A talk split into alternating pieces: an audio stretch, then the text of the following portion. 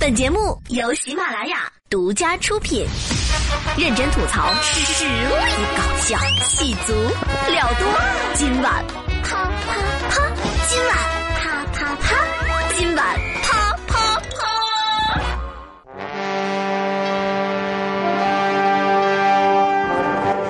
来者可是我就是美貌与智慧并重、英雄与侠义的化身唐伯虎。久闻公之大名，今日有幸相会。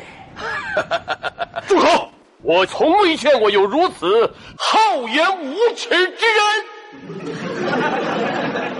Round one.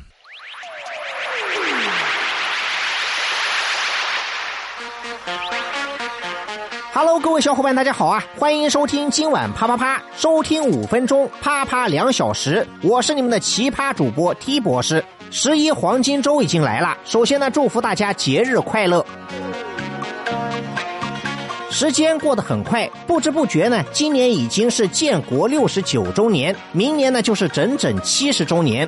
在做第一期节目的时候呢，我就说过，现在已经是零零后的天下，八零九零后已经过气了。其实过不过气呢，倒无所谓，只要不断气，什么都好说。最近呢，我在网上看到一句话，我觉得说的很有道理。说人到了中年以后呢，说话就会变得像唐僧一样啰嗦，脾气呢变得像孙悟空一样火爆，身材越来越像猪八戒，发型越来越像沙僧。最重要的是呢，离西天越来越近了。走，上哪去啊，师傅？天竺。其实年龄呢不是问题，最重要的是保持一颗年轻的心。希望大家在这个黄金周都能够好好的享受生活，不管去哪里都要潇洒走一回。哎呦，不错哦。OK，马上进入到今天的新闻实验室，一起来看看地球上又出现了哪些屌炸天的新闻。Lady, go!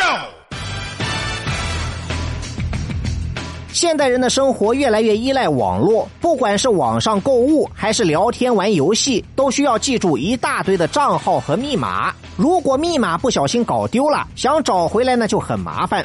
比如说有一段时间，我的 QQ 小号被人盗号了，整天都给我的朋友发骚扰信息，说自己嫖娼被抓，要五千块钱保释金。值得庆幸的是呢，我的朋友没有一个人给钱，但是他们居然都相信那真的是我，那这就很尴尬了。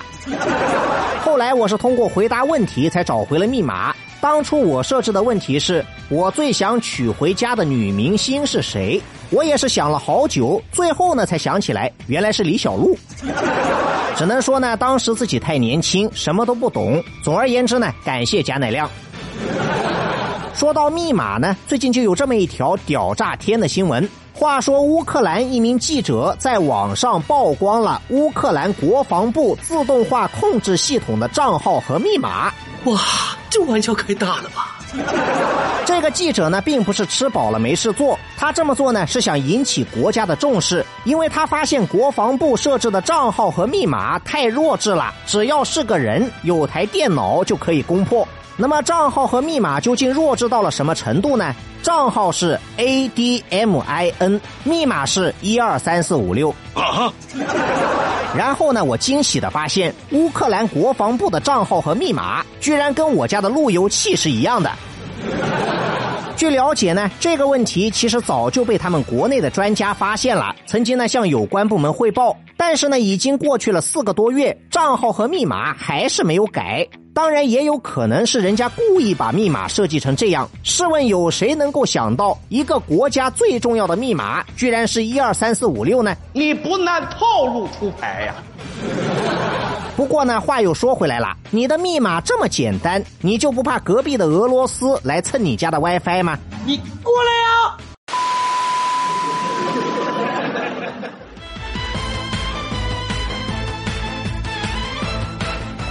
说到俄罗斯呢，最近也有这么一条奇葩新闻。话说俄罗斯有一位少女，她家里呢很有钱，是一名标准的白富美。她呢也是一名忠实的果粉，只要苹果一出新手机，不管要多少钱，她都一定会去买。可惜天妒英才，这样的一位花季少女，还没有等到 iPhone x S 上市，就因为车祸不幸去世。他的父母呢也是悲痛欲绝，为了完成女儿的心愿，他们想了一个办法，把女儿的墓碑做成了 iPhone 手机的造型。那不知道的人呢，还以为里面埋的是乔布斯。那你还真是屌啊！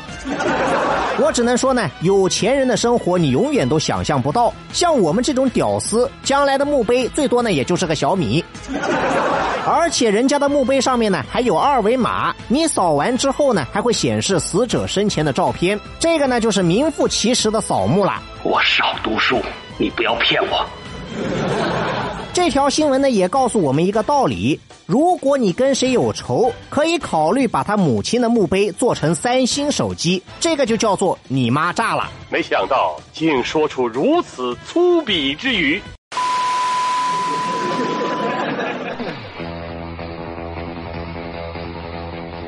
经常有人吐槽说，有些记者采访的时候呢，总是喜欢问人家一些莫名其妙的问题。比如说，某位著名的女记者在采访亚洲飞人苏炳添的时候，就提了一个雷死人的问题：进了决赛之后，你准备怎么跑？这个要怎么回答呢？跑步当然是用腿跑啊，这又不是旅游，还能让你选择到底是坐飞机还是坐高铁啊？那你是来捣乱的？我以前当记者的时候呢，带过一个实习生去看守所采访一个毒贩子。当时那个实习生呢，也提了一个很弱智的问题：请问你为什么要贩毒呢？毒贩子当场就懵逼了。我当时呢就骂了他一顿。你问这个问题干什么？他去贩毒当然是为了赚钱啊，难道是为了梦想啊？我要养家糊口啊，大哥。说到吸毒呢，最近也有这么一条新闻。话说杭州警方抓到了一名涉嫌吸毒人员，尿检的结果呈阳性。但是这个家伙说，警方取证的程序有问题，坚决不承认自己吸毒。啊，这个套路呢，好像已经有谁用过了。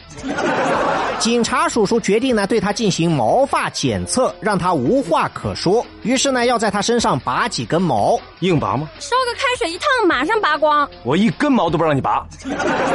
但是问题来了，这个家伙呢，正好是一个光头，根本没有这种头发。就在他以为警察拿他没有办法的时候，聪明绝顶的警察叔叔马上就有了对策。哎，你不是没有头发吗？那我就在你身上其他部位拔几根毛。究竟是什么部位呢？我不方便说，我只能告诉你们，这种毛一般都是卷的。经过检测，警方在他的毛里面发现了毒品的成分吗啡，证明他确实吸了毒。目前，这名瘾君子已经被行政拘留，强制戒毒两年。如果我没有记错的话呢，当年被朝阳区群众举报吸毒的歌手李代沫，好像也是光头。我好像发现了什么不得了的秘密。住口！无耻老贼！生活虐我千百遍，我待生活如初恋。给生活发几条尬死人不偿命的朋友圈。下面马上进入到今天的生活大爆炸环节，瞬间爆炸。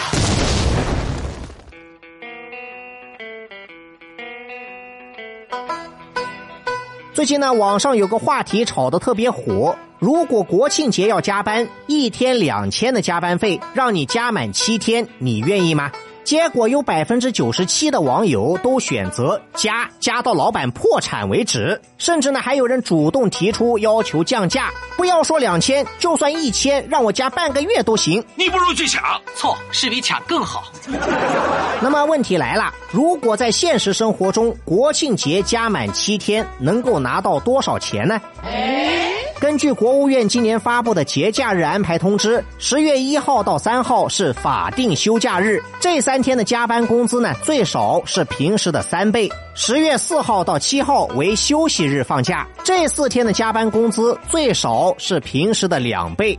在计算加班工资的时候呢，日工资要按照平均每月计薪天数二十一点七五天进行折算。假如是在北京，国庆七天加满，按照二零一八年北京最低工资标准两千一百二十元算，你最少能拿到大概是一千六百五十七块钱，跟说好的一万四呢，还是有一定的差距。果然，童话里都是骗人的。所以，那些在国庆节期间还像我一样坚持在工作的朋友，可能你们真的是为了梦想。做人如果没梦想，那跟咸鱼有什么分别啊？最后呢，就把一首老歌《潇洒走一回》送给大家，祝福各位在旅途上一马平川，一览无余。我是你们的奇葩主播 T 博士，下周一我们继续啪啪啪。